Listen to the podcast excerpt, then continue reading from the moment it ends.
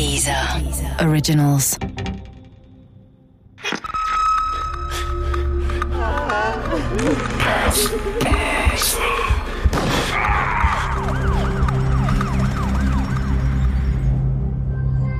Das große Schweigen. Teil 4. Soweit das Tatszenario der australischen Ermittler. Leider konnten sie das gar nicht mit Beweisen untermauern. Thomas und seine Begleiter wussten natürlich, dass sie in den Fokus der australischen Ermittler geraten waren. Sie änderten ihre Taktik und schwiegen. Auch nach ihrer Rückkehr in die Heimat verloren sie kein Wort mehr über jene Nacht, in der Simone zu Tode gebracht wurde. Das große Schweigen begann. Gegenüber Bekannten erwähnte Thomas lediglich, dass er nie wieder nach Australien zurückkehren werde. Ansonsten sagte er kein Wort.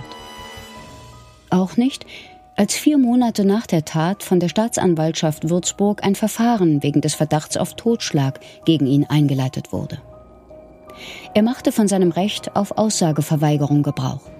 Die Fragen, die Simones Eltern und Geschwister an ihn hatten, ließ er unbeantwortet. Thomas und seine Schwester wirkten sehr betroffen. Sie kannten ja die Familie von Simone sehr gut und waren häufig bei der zu Gast gewesen. Nach der Beerdigung von Simone, sie wurde ja nach Hause überführt, ließen die Besucher rasch nach. Und alle Versuche von Simones Familie, etwas Näheres über die Ereignisse jener Nacht zu erfahren, blieben erfolglos. Thomas hat sich gegenüber Simones Vater und Mutter, die sich heftig bemühten, überhaupt nicht geäußert. Anfangs glaubten Simones Eltern noch, dass es an einem schweren Trauma lag, das Thomas in Australien erlitten hatte. Immerhin war seine langjährige Freundin dort getötet worden. Doch mit der Zeit begriffen sie, dass sein Schweigen egoistisch und ein Schutzschild gegen die wahren Geschehnisse in jener Nacht war. Was damals tatsächlich geschehen ist, wussten nur er, seine Schwester Kerstin und sein Kumpel Jan. Statt einer gemeinsamen Trauer um einen geliebten Menschen entfernten sich Thomas und Simones Familie immer weiter voneinander. Als Simones Vater Thomas Schwester auf die Todesnacht ansprach, soll sie gesagt haben, Darüber werde ich nicht mal unter Folter etwas erzählen.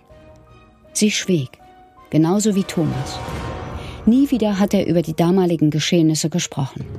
Thomas hat gegenüber Simones Eltern, die unglaublich interessiert an der Wahrheit waren, niemals Aufklärung betrieben. Das hat Simones Eltern unglaublich verletzt. Ihnen liegt gar nicht daran an der Bestrafung, sondern ihnen liegt daran zu erfahren, was passiert ist mit ihrer Tochter, dass sie endlich Gewissheit haben. Beide haben sich heftig bemüht, um Thomas zu irgendeiner Äußerung zu bekommen. Sie haben ihn angefleht, etwas zu sagen, aber er hat dann gemauert und sagt seit diesem Tag überhaupt nichts mehr zu diesem Thema. Auch wir als Zeitung, als Medium hatten ihnen Gelegenheit zu einer Stellungnahme gegeben und sagte auch nichts. Und was am wichtigsten ist, er hat auch den Ermittlern gegenüber gemauert. Als es im Sommer 2007, knapp zwei Jahre nach der Tat, zu einer richterlichen Anhörung in Lismore kam, reisten Thomas und Kerstin nicht nach Australien. Sie blieben ihrer Schweigetaktik treu und verweigerten sich auch den australischen Behörden. Lediglich Thomas alter Kumpel Jan flog zu dem Termin nach Australien. Bei seiner Anhörung vor Gericht gab er zu, dass Thomas ihn und Kerstin zu einer Falschaussage bezüglich des nächtlichen Streits gezwungen hätte. Es hätte diesen Streit sehr wohl gegeben. Dabei wären Worte wie Schlampe und blöde Kuh gefallen. Er hätte Thomas in dieser Nacht so emotional aufgeladen wie noch nie zuvor erlebt. Trotzdem könne er sich nicht vorstellen, dass Thomas Simone getötet hat. Seine weiteren Einlassungen blieben sehr allgemein und trugen wenig zur Aufklärung der damaligen Geschehnisse bei. Ich habe die Ermittlungen auch damals noch gebannt verfolgt und versucht, jedes Detail mitzubekommen. Mein Australien-Trip war zwar schon zwei Jahre her, aber ich hatte Simone ja persönlich kennengelernt und wollte genau wie ihre Familie endlich eine Auflösung. Ich war bereits in der Abschlussphase meiner Ausbildung zur Hotelfachfrau und konzentrierte mich auf die Abschlussprüfungen. Außerdem schrieb ich bereits Bewerbungen, weil ich unbedingt aus München weg wollte. Diese ganze Bussi-Bussi-Schikaria-Gesellschaft dort ging mir auf die Nerven. Mein Traum? Irgendein nettes Schlosshotel auf dem Land, wo ganz normale Menschen Hochzeit oder Geburtstag feierten. Irgendwann habe ich dann noch in einem Zeitungsartikel über Thomas gelesen, dass ihn ein australisches Reporterteam in Südafrika ausfindig gemacht hatte. Er war dorthin ausgewandert. Für Manfred Schweidler war das ein nachvollziehbarer Schritt. Der Weg nach Südafrika war aus unserer Sicht heraus eine Flucht. Kurz zuvor hatten die Würzburger Ermittlungsbehörden bekannt gegeben, dass sie gegen Thomas ermitteln in Zusammenhang mit dieser Geschichte wegen eines Tötungsdelikts. Daraufhin waren natürlich auch die Medien auf dem Plan, bedrängten ihn heftig. Er fühlte sich dann verfolgt und ist ausgewichen, ist nach Südafrika gegangen, wo er zunächst mal am Tresen eines Hotels gearbeitet hat, später dann auch als Surflehrer. Als ihn Journalisten dort auftrieben, 2007, hat er sich geweigert, Fragen zu diesem Fall zu beantworten. Thomas blieb seiner Strategie zu schweigen treu. Auf Simone angesprochen, antwortete er lediglich, dass der Tag viel zu schön sei, um an sie zu denken. Dieser schreckliche Satz brannte sich bei mir ein. Wie konnte er nur so abfällig über seine getötete Freundin sprechen? Ich habe das nicht verstanden.